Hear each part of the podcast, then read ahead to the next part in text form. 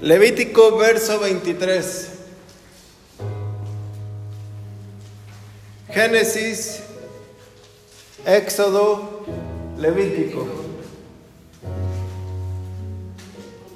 23, o sea, 23.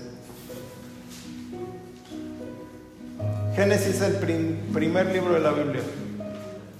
Todo muy en medio. Génesis el primero.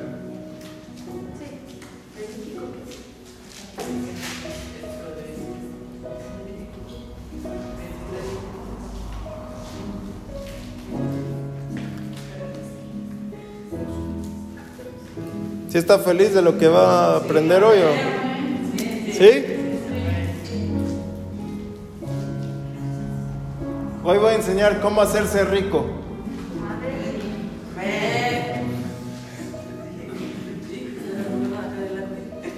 A Dios le gusta la riqueza, ¿sí sabe o no? Porque la da. Dice, yo te, yo te doy el poder de hacer riqueza. Hay un poder para sanar, hay un poder para liberar, hay un poder para consolar y hay un poder de hacer riqueza. Y Dios no está peleado con la riqueza siempre y, siempre y cuando sepas qué hacer con la riqueza. ¿No? Si eres rico para ti solito, pues seguramente nunca te dará ni un peso, ¿no? Pero si eres rico para bendecir, seguramente te dará lo que necesites. Si necesitas un millón de dólares para construir un banco de alimentos, pues te dará ese millón de dólares. Si necesitas un coche para ir y predicar la palabra por la sierra, pues te va a dar un coche. O lo que necesites, pues. Otros lo verán como riqueza, tú lo verás como los recursos que necesitas para hacer lo que Dios te mandó a hacer, ¿no? Que disfrutes de eso, pues lo vas a disfrutar porque Dios se lo tiene que dar a alguien, no lo va a volar un avión, no lo, no lo va a volar un ángel el coche o manejar. No. Si necesitas zapatos para predicar, pues te va a dar zapatos. Es decir, todo lo que necesites para que el reino se propague, ahí va a estar. Y aparte, por si quieres un gusto, yo muchas veces he visto que Dios también lo da. Eh, Amén. Pero antes que nada, yo quiero que le den un aplauso a Estrellita, pero bien fuerte.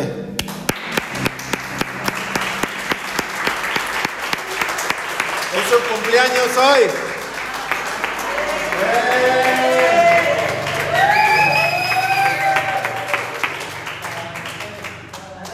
¿Cuántos? Hoy es tu cumpleaños. 30 de noviembre, ¿no? No. Bueno, te lo vamos a festejar hoy. Hoy es el día, hoy es el día, más. Hoy es el día que Te lo adelantaron. no sabe, no sé bien qué día, pero naciste o qué día es tu cumpleaños. Pero hoy te lo quiero festejar.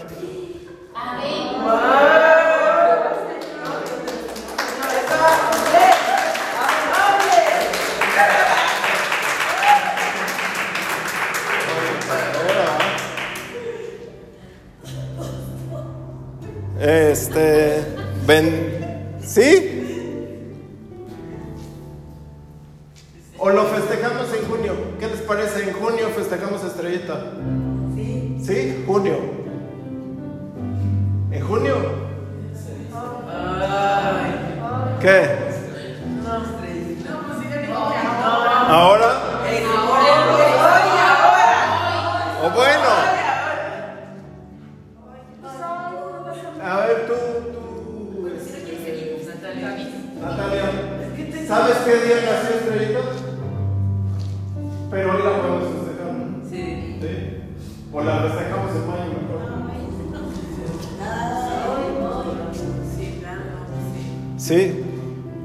Cuándo dices? Hoy. Hoy es el día. Pero no es su cumpleaños hoy. Pero, hoy le vamos a decir feliz cumpleaños. Pero hoy no es. No importa.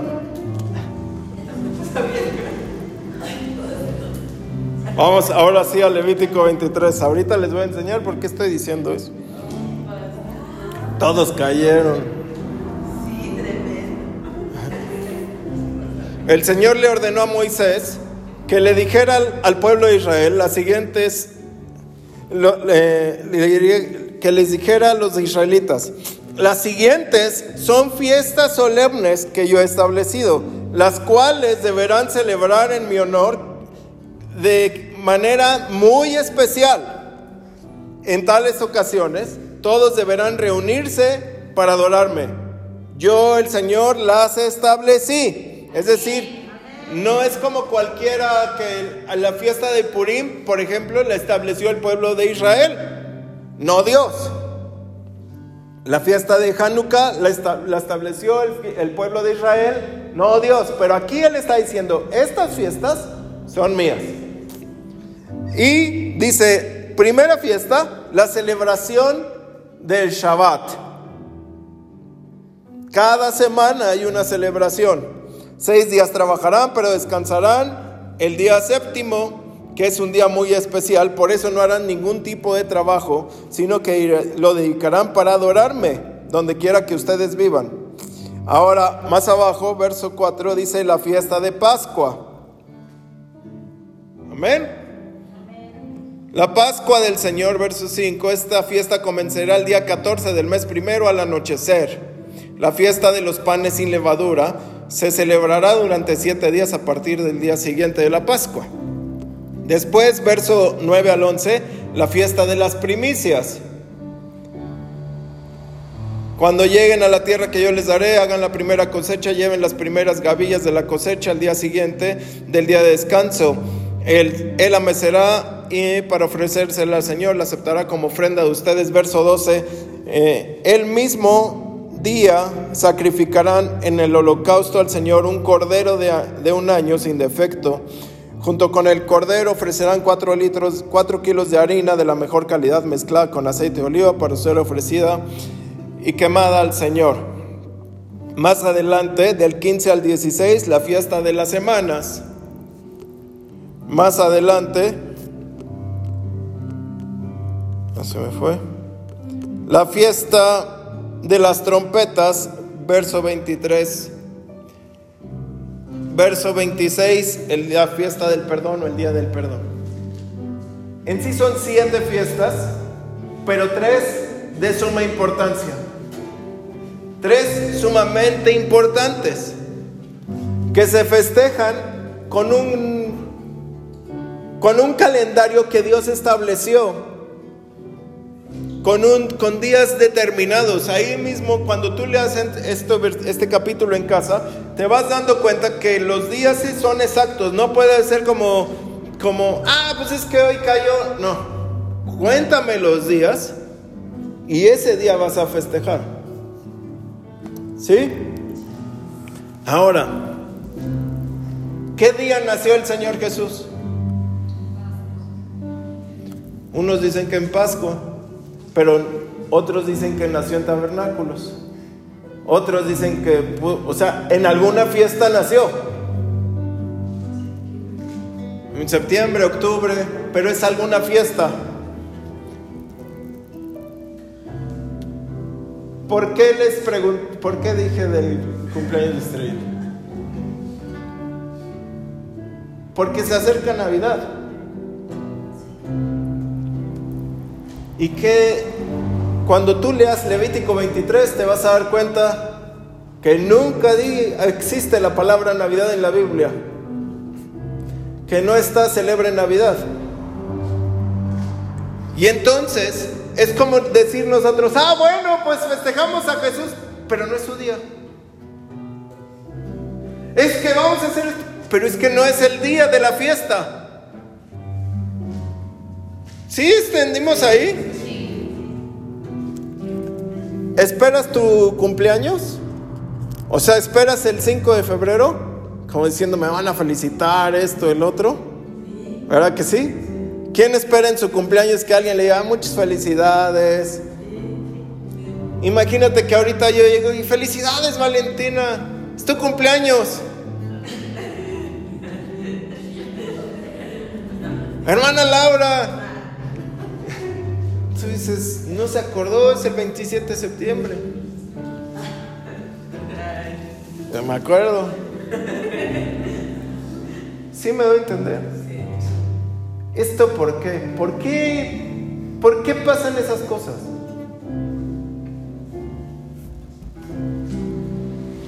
El enemigo, imagínense que yo eh, a Chuchito Pérez eh, quiero que todo el mundo no sepa cuándo cumple años y que cuando venga a la iglesia todos estén confundidos. Y yo les digo, no, es que cumple el 14 de febrero. Y luego yo, no, no, era el 18. Y entonces cuando llegue nadie va a saber. Y entonces unos le van a decir, ah, pues creo que era el 14. Ah, no, era el 18. Igual ni. Y yo nada más le estoy dando mala información. Para que ustedes digan, bueno, lo festejamos.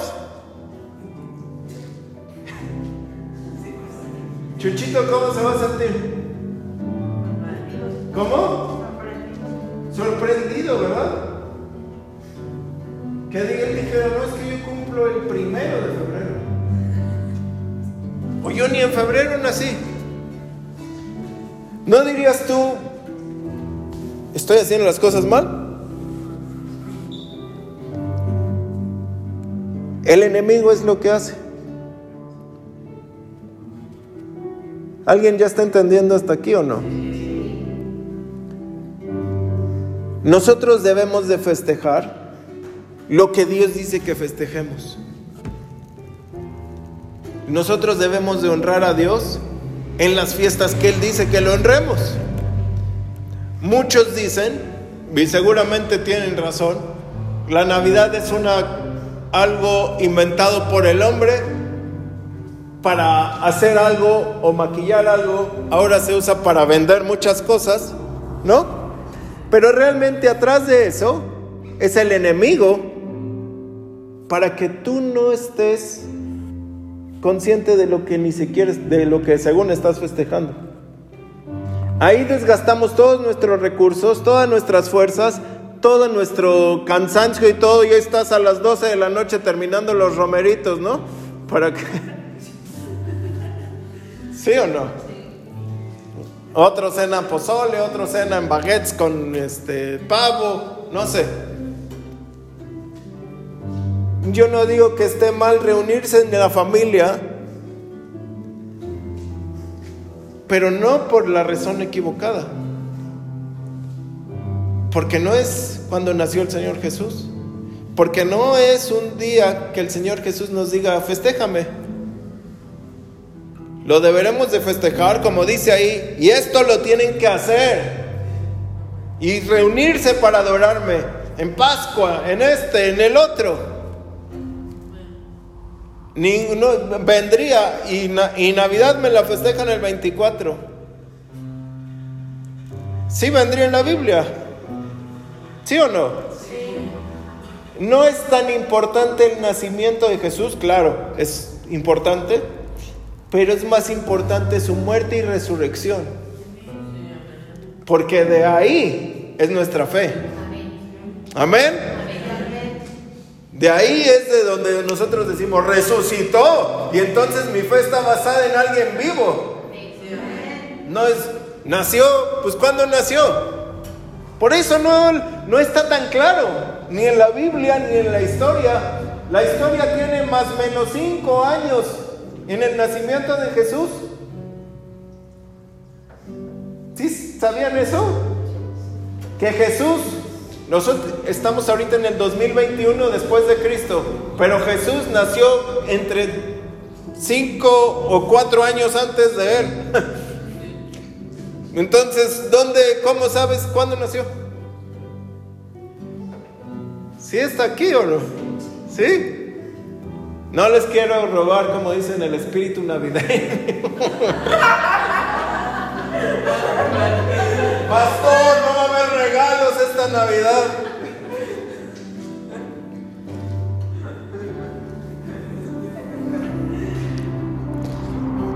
Porque Te puedes preguntar, bueno, les puedo predicar de Cristo, les puedes predicar de Cristo cualquier día. Te puedes reunir y hacer una comida cualquier día y predicarles. Eso es, como dice una niña, es la mentira del diablo. que te son pretextos. Festeja a Dios en Pascua. ¿Quieres festejarlo luego, luego? Ahorita, el sábado. Puedes festejarlo. Festeja a Dios en, en Pentecostés, en tabernáculos. Dile gracias Dios que estás con nosotros en el día de perdón. Investiga ahí las fechas, ahí vienen. Esta es tu fiesta, Señor. Y te voy a festejar y me voy a reunir con mis amigos y, o con mi familia y vamos a partir el pan y vamos a hacer esto y vamos a hacer el otro. ¿Sí o no? Porque si no sería como, bueno, pues te festejo ahorita, te festejo pasado, te festejo, total, ni sé cuándo cumples años. ¿Sí entendieron algo? Ahora, el 24 de diciembre cae, es viernes. ¿Quién va a venir para saber si hacemos servicio el 24 o no? ¿Qué tal que dicen? Como que sí, yo me voy a ir a mi cena, pastor. ¿Quién viene el 24?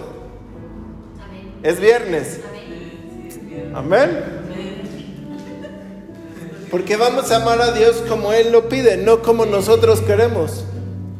Vamos a seguir lo que Él dice. No lo que nosotros decimos, ah, es que tal. ¿No? Si tú quieres bendecir a alguien, le dices que el Señor te bendiga en este día y que se rompa todo lo que te tiene atado y lo bendices ese día más. Pero lo que yo quiero que entiendan es que Jesús no nació ahí, que esa fiesta es una confusión, que vaciado, que en la temporada de tabernáculos el enemigo puso en los días de muertos y el día de Halloween. Qué vaciado, ¿verdad? Que cuando es una fiesta del Señor, pone la, se festeja la muerte en casi todo el mundo. Para confundir, para decir, no, no, no. Pues no vas, vas a ver el, el enemigo que ese día va a haber algo tremendo en tabernáculos. Amén. Vamos a bendecir al Señor como Él se lo merece. Ahora les dije, les voy a enseñar cómo hacerse ricos, ¿no? Hace algunos años yo le preguntaba al Señor, Señor, le dije así claro, ¿por qué algunos ministerios o algunos ministros, yo los veo que prosperan, prosperan, prosperan? No nada más en la iglesia, en la economía, en, muchas cosas Dije, y al parecer, o sea, de mi misma, digámosle así, estatura ministerial, ¿no? Sería ilógico compararme con alguien que lleva 40, 50 años en el ministerio, pues seguramente llevará mucho más camino, ¿no? Digo, pero yo veo una diferencia entre, entre ellos y yo. Y entonces el Señor me abrió los ojos y me enseñó este Levítico 23.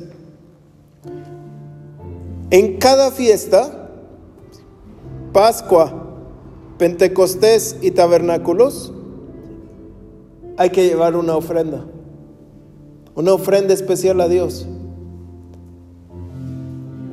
Eso fue toda la enseñanza.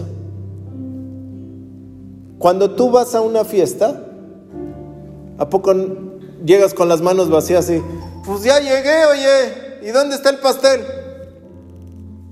O llegas con una bendición, con un regalo, con un detalle. Cuando te invitan a comer, eh, antes o todavía se ocupa que lleves eh, una botana o que lleves el postre o que lleves algo de tomar, ¿no? ¿Sí o no? Sí, sí. Porque nunca llegas con las manos vacías. Como dicen, no es de buena educación y aparte lo haces por amor. Y si alguien te está invitando a su cumpleaños, llegas con un regalo. Si aquí en la tierra nosotros hacemos eso, en el cielo también lo debemos de hacer. Deberíamos de hacerlo sin que nadie nos dijera. Pero Dios está esperando que tú lo honres en esas fiestas. Cuando tú lo honras en esas fiestas, Dios nunca se queda con nada. Nunca en la vida Dios ha dicho, me diste de más y me lo quedo yo. O me diste lo justo y me lo quedo yo. Siempre Él pide para dar más. Y hay el caso de una niña, eh, está en una dulcería y se le queda viendo a los dulces y el dulcero le dice, este, ¿qué quieres hija después de algún tiempo? Yo te lo doy. Dice, toma lo que quieras. No. Y ándale, agarra lo que quieras. No. Dice, bueno, yo te voy a servir. Ah, está bien. Y dice, bueno, ¿por qué al final si yo te lo serví así me lo aceptaste? Dice, es que sus manos son más grandes. Cuando yo tomo la bendición porque como yo la quiero, pues mi bendición muy chiquita. Pero cuando Dios te da, viene con mano grande. Cuando tú le das a Dios, es lo que tú puedes cargar en tu mano, lo pequeño que le puedes dar comparado con la eternidad.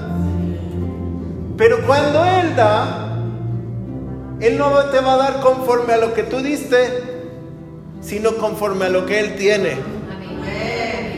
Entonces yo empecé a hacer esto, la pastora eh, y yo empezamos a hacer esto. Y el primer año casi no vimos nada. Yo dije, esto no funciona.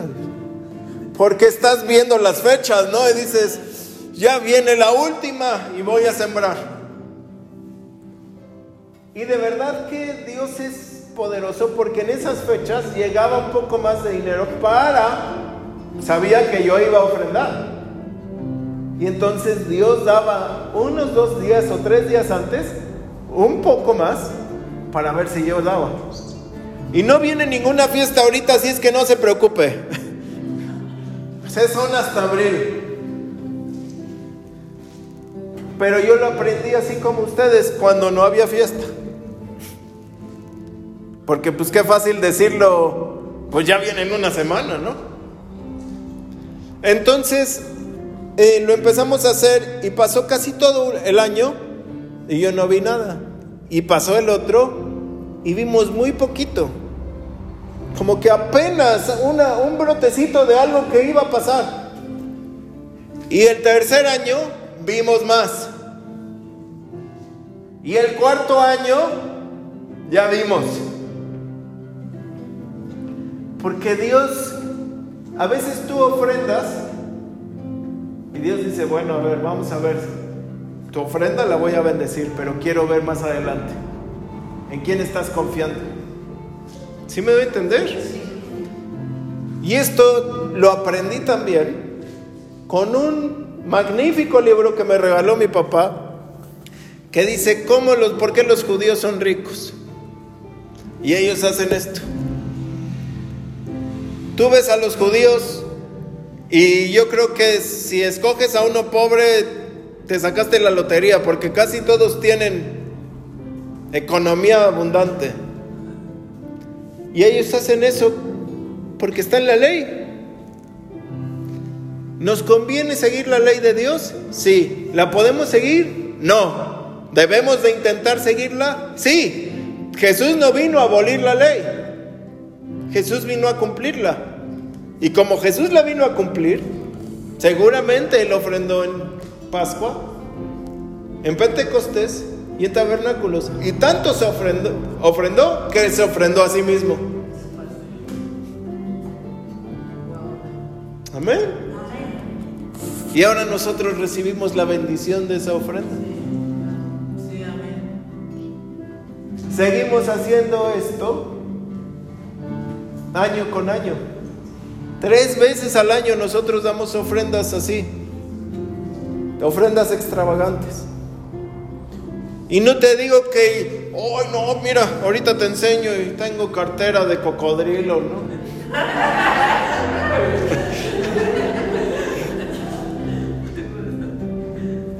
Pero sí hemos visto cómo va subiendo. Sí hemos visto cómo va aumentando la bendición. Si hemos visto cómo el favor de Dios nos ha tomado. Y dentro de estos años también ha habido temporadas que dices, pero si ya ofrendé, Señor. Sí, pero están las ofrendas. Las ofrendas son tu respaldo en el banco. Cuando tú tienes tu guardadito en el, en el Coppel, en el Electra, en el Banco Azteca, ¿no? Tú dices, hijo, el fin de quincena voy al guardadito, voy al banco. Cuando en la temporada mal, tú no sembraste, ¿cómo vas a ir con Dios y decirle, oye, es que yo ofrendé? Y dice, ¿cuándo? ¿De dónde? Pero cuando tú sabes que tú ofrendaste, Señor, acuérdate de mis ofrendas. ¿Qué crees que va a decir? Yo sí me acuerdo. Ahí viene el favor. Ahí viene la bendición. Ahí viene lo que necesitas. Yo no sé si lo agarraron, yo ya lo agarré. Ahí viene el favor de Dios. Tal vez necesitas que Dios meta su mano en un asunto que ni es de dinero. Pero sabe Dios que tú confías en Él. ¡Pum! Ahí va a estar. Y esto lo aprendimos cuando no había nada. Se aprenden las cosas de Dios a veces cuando no hay. Casi siempre. Cuando no tienes amor, Dios te enseña a amar. Cuando te sientes solo, Dios te enseña a estar con Él. Cuando no tienes dinero, Dios te enseña a ofrendar. Cuando necesitas trabajo, Dios te pone a trabajar en cosas que tú no sabes. Para que eches de mano, o sea, ¿sí o no? Si lo saben, si no, ya les estoy diciendo. Le decía a Bernardo, te tiene que salir el tigre que llevas dentro. Tiene que salir la garra que llevas dentro. Dios ve un león en ti, alguien que es súper poderoso. Nada más que tú tienes un espejismo en el, ahora sí que en el espejo, pensando que eres un gatito. Y Dios quiere que tú saques eso.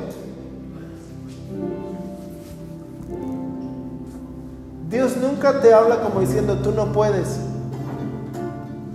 Dios nunca lo ha hecho así. Ustedes tienen la capacidad aquí adentro, aquí adentro y aquí de ser de bendición y ser bendecidos. Todos la tenemos. Nada más que el enemigo nos ha hecho creer que no lo tenemos. Que dependemos de alguien más. Nosotros dependemos de Dios, el Todopoderoso. Sí, amén. El enemigo te ha hecho creer que tú no puedes. Que como no estudiaste, que como no te preparaste, que como no tienes esa carrera a la cual fuiste llamado, no lo vas a poder hacer. Pero Dios no ve eso. Dios ve que tú eres su hijo. Y a Dios no le importa si tienes carrera o no, si tienes manos o no, si tienes boca o no. Él sabe que lo puedes hacer. Moisés le dices que no puedo. Por no creerme, porque ahorita te iba a sanar. No importa lo que tú eres hasta ahora, importa lo que Dios dice de ti. No creas que vas a poner un negocio para derrotarte y para quedar mal. No creas que vas a pedir trabajo y trabajar para apenas subsistir. Vas a salir adelante. Porque Dios está contigo. No por ser bonito o feo. Vas a salir. Amado, yo deseo que seas prosperado en todas las cosas. Así como prospera tu alma.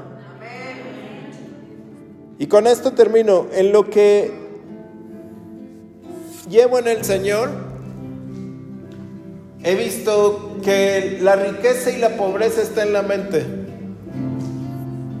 De los cristianos, no sé de afuera, pero de los cristianos está en la mente. Alguien puede ser pobre porque en su mente piensa como pobre, actúa como pobre y gasta como pobre. Y alguien puede ser rico porque en su mente piensa como rico, actúa como rico y gasta como rico. Ahí les va. Y se lo con dos ejemplos. Un hombre que conozco no tenía nada, tenemos casi la misma edad, no tenía nada hace 20 años, pero viene de una familia rica, millonaria, pero él se empezó a forjar por sí solo, pero pensaba como millonario. Nunca pensó como pobre, nunca pensó como no tengo. Él siempre creyó que sus negocios eran de millones. Siempre. Y hoy sus negocios son de millones. De la nada. unos le decían, no, pues tu papá te heredó, dice, si supieras que la herencia todavía se está peleando. O sea que no, no se ha podido repartir. No, es que tu, tu tío no sé qué te dejó tal cosa. Si supieras que eso no es cierto, que eso nos lo robaron. Dice, entonces, ¿de dónde? De mi trabajo, de mi esfuerzo. Pero él, como nació en una cuna rica, pensaba como rico. Y entonces los negocios los hacía como rico. Amén o no amén.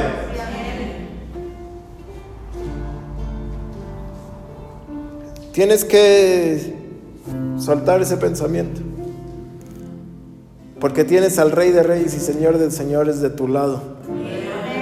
Que va a actuar y Él es el que es poderoso. Les dije en el principio, a Dios le gusta la riqueza porque con ella podemos llegar a donde no, no podrían otros.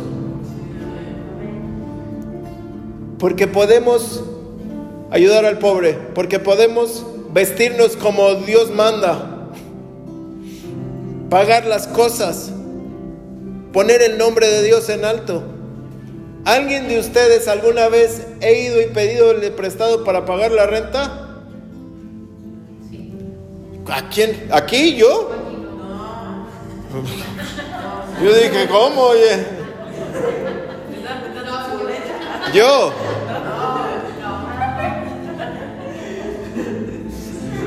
Nunca. Porque no, y me dice la, dueña de, de aquí, usted no hay problema con el contrato, yo sé que ustedes pagan. Dije, ¿cómo yo le voy a dejar de pagar? No por mí. Me daría vergüenza que Dios me dijera, yo te di no la pagaste. Porque tenemos a un Dios que tenemos que poner su nombre en alto. Tenemos un apellido, un nombre que vale mucho. Entonces cuando a ti te ven, yo no estoy diciendo que está mal ser pobre o no. No está mal ser pobre porque puedes salir adelante. ¿Sí o no? Como diciendo, no te queda de otra más que para arriba. A un burrito se cayó en, un hoyo y entonces su dueño dice, este burro ya no lo puedo sacar. A 10 metros abajo. Y entonces dijo, mejor le echo la tierra en, el hoyo este, pues para que se muera.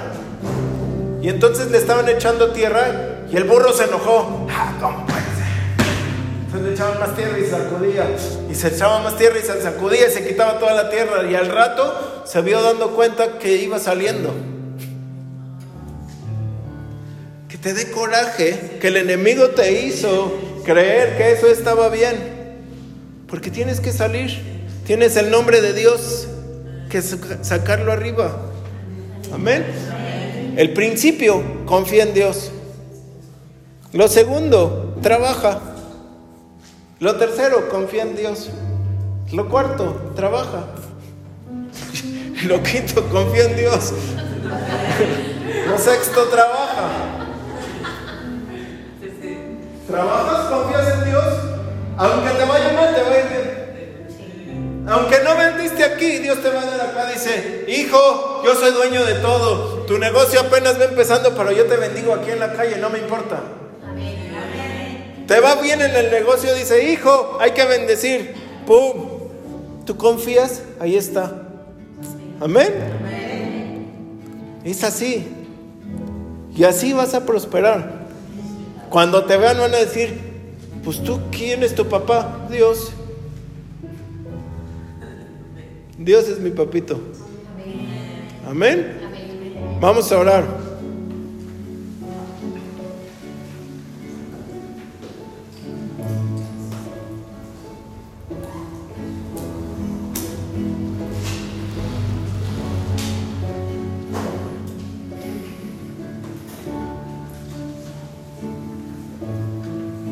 Señor, gracias por tu enseñanza. Tú nos hiciste prósperos, pero el desgraciado enemigo, Señor, porque no tiene gracia, porque no tiene favor, por eso es desgraciado. A veces juega cosas con nuestra cabeza, con nuestras ideas, con nuestra mente. Y parece que está bien quedarnos en una situación pero tú siempre nos llamaste a prosperar, siempre nos llamaste a vivir en bendición, Señor. Y hoy te pedimos que nuestra mente, Señor, sea como la tuya. Que podamos ver las cosas como tú. Que podamos entender las cosas como tú. Que podamos emprender como tú lo, tú lo hiciste y tú lo haces, Dios. Que no tengamos miedo porque tú estás con nosotros. Vamos a confiar en ti, Jesús. Vamos a estar contigo. Y Señor, queremos, yo sé que todos queremos prosperar. Algunos, algunos tienen sueños, algunos tienen planes, otros están deseando prosperar, Señor, desde hace mucho. Y te pido, Señor, que esa puerta se abra, esa ventana de los cielos se abra, Señor. Que la confianza en ti, Señor, los tome.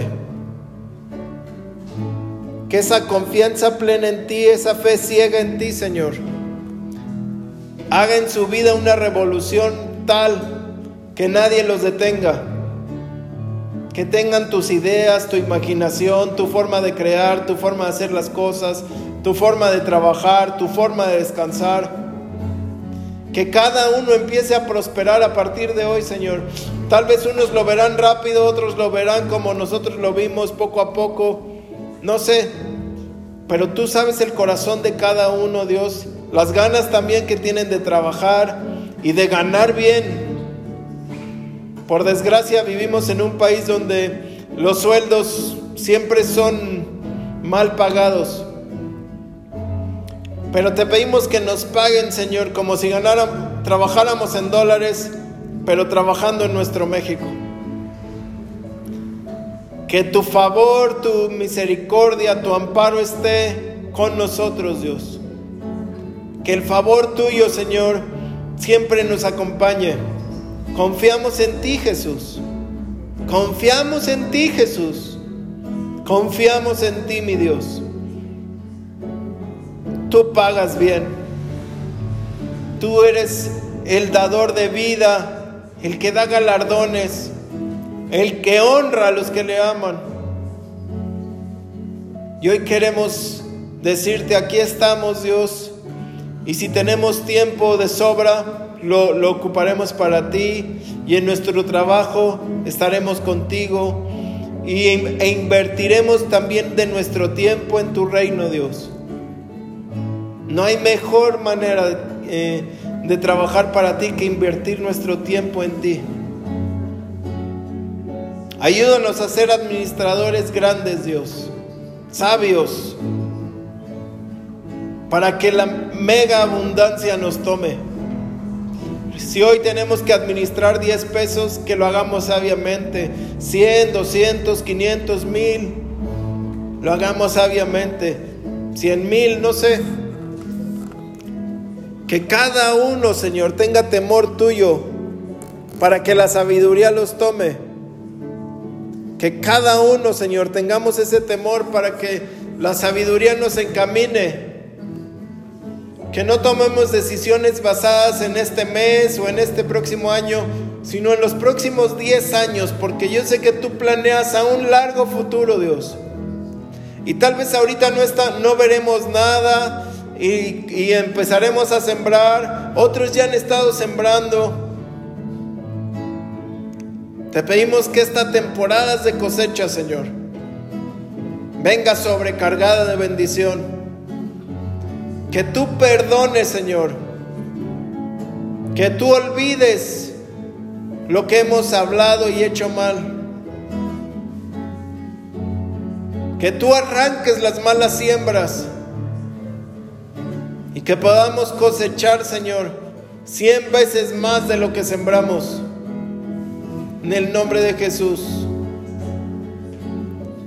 Que cada uno vista como un hijo tuyo. Que cada uno sea como ese embajador que llegó del cielo, Dios, para mostrar que Dios es poderoso, que Dios es eterno y que Dios es amor. Que nuestras ropas destilen tu aroma, Espíritu Santo, y que tú nos vestiste, que estamos contigo. Que tu gloria nos toque, Dios. Que a partir de hoy, Señor, no tengamos miedo de la economía, sino que la economía nos tenga miedo a nosotros de que vamos a hacer cosas tremendas y sobrenaturales, Señor, en este año.